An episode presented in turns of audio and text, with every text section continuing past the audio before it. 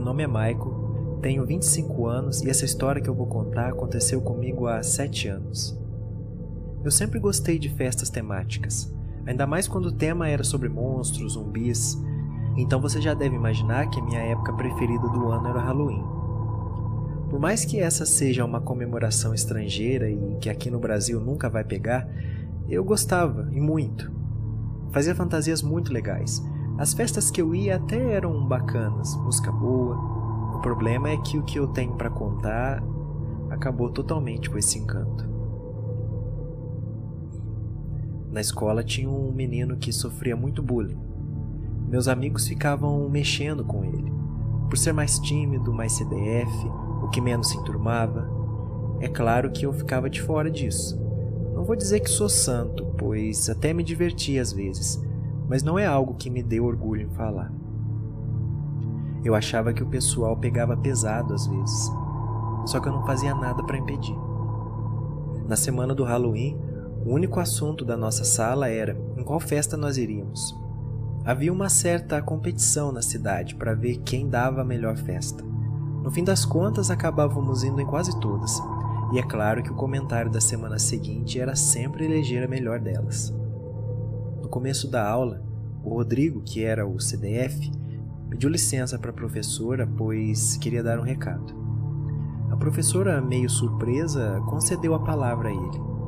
Então ele convidou toda a sala para a melhor festa de Halloween de todos os tempos. Seria a maior e melhor que a cidade já viu. Nós ficamos meio sem entender. Ele nunca tinha dado uma festa, mal falava com a gente. Assim ele passou pelas carteiras entregando os convites.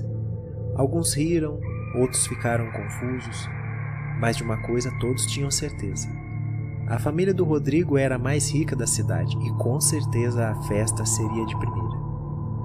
A única observação foi que nós não precisávamos ir de fantasia, pois elas seriam providenciadas para gente lá na festa. Só aí deu para perceber que a festa seria incrível. Combinei então com minha turma que esse seria o nosso programa para o Halloween.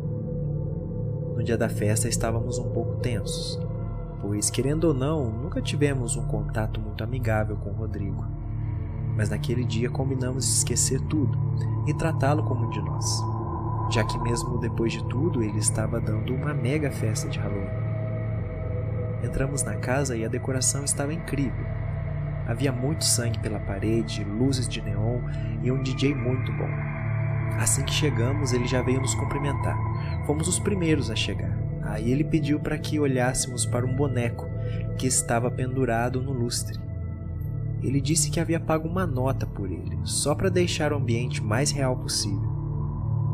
E era realmente incrível, pois de dentro da máscara saía muito sangue e ele se mexia como se fosse real. Nós aplaudimos, é claro, e logo em seguida ele pediu para que fôssemos experimentar as fantasias. Os meus amigos foram na frente e eu fui pegar uma bebida. Quando voltei, o boneco não estava mais no lustre. Voltei para a cozinha e fiquei esperando os meus amigos voltarem. Quase meia hora se passou e nada. Resolvi então ir ver o que estava acontecendo. Subindo as escadas para experimentar a fantasia, eu vi outros bonecos jogados, idênticos ao do lustre. Pisei em um e me deu uma sensação muito ruim, pois eles eram muito reais. Comecei a achar tudo muito estranho quando senti um cheiro de sangue vindo dos bonecos, mas ainda não havia me tocado. Quando cheguei na porta do quarto de Rodrigo, comecei a ouvir gritos de socorro, e era a voz de um dos meus amigos. Eu não estava ouvindo lá de baixo porque a música estava muito alta, então eu sondei com muito cuidado para não ser visto. E meu amigo estava amarrado em uma cadeira e nas mãos do Rodrigo havia uma máscara, igual a que estava no boneco do lustre. Por trás da máscara havia muitos pregos. Aí eu vi o Rodrigo colocar a máscara no rosto do meu amigo e pressionar até que os pregos estivessem totalmente enfiados na cabeça e a máscara bem encaixada.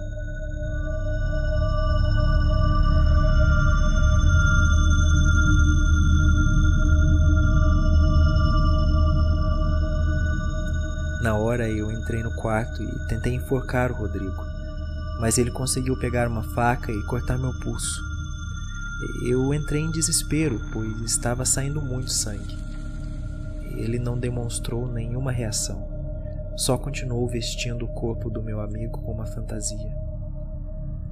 Eu então desci as escadas desesperado para buscar ajuda quando de repente me deparei com a mãe e o pai do Rodrigo pendurando outro corpo no lustre.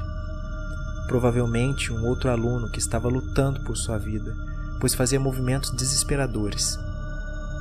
Então eles viraram para mim e fizeram um sinal de silêncio, como se fosse para eu não contar nada a ninguém. Aí saí correndo daquela casa, e é claro que eu não contei nada. Eles eram a família mais poderosa da cidade. Quem acreditaria em mim?